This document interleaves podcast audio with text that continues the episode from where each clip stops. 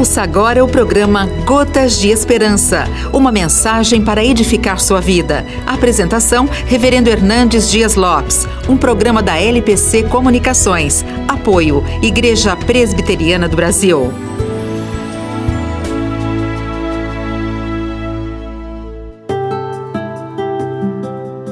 Jesus atravessava o mar da Galiléia com seus discípulos quando uma tempestade repentina os colheu.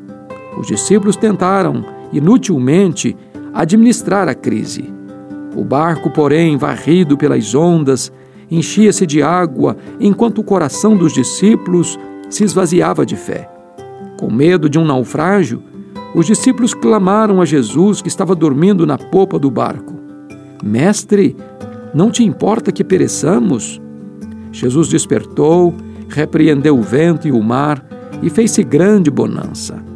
Então o mestre perguntou a seus discípulos: Por que sois assim tímidos? Como é que não tendes fé? Por que eles deveriam ter fé e não medo? Primeiro, porque Jesus havia dado uma ordem para atravessarem o mar.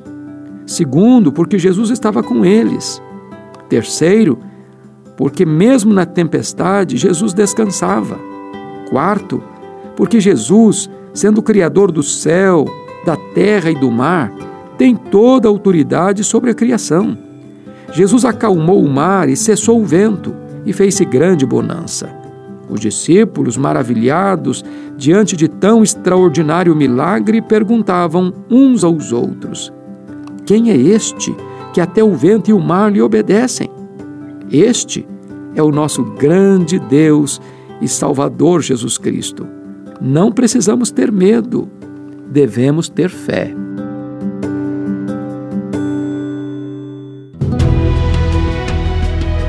Você acabou de ouvir o programa Gotas de Esperança, uma mensagem para edificar sua vida. A apresentação, Reverendo Hernandes Dias Lopes, um programa da LPC Comunicações. Apoio, Igreja Presbiteriana do Brasil.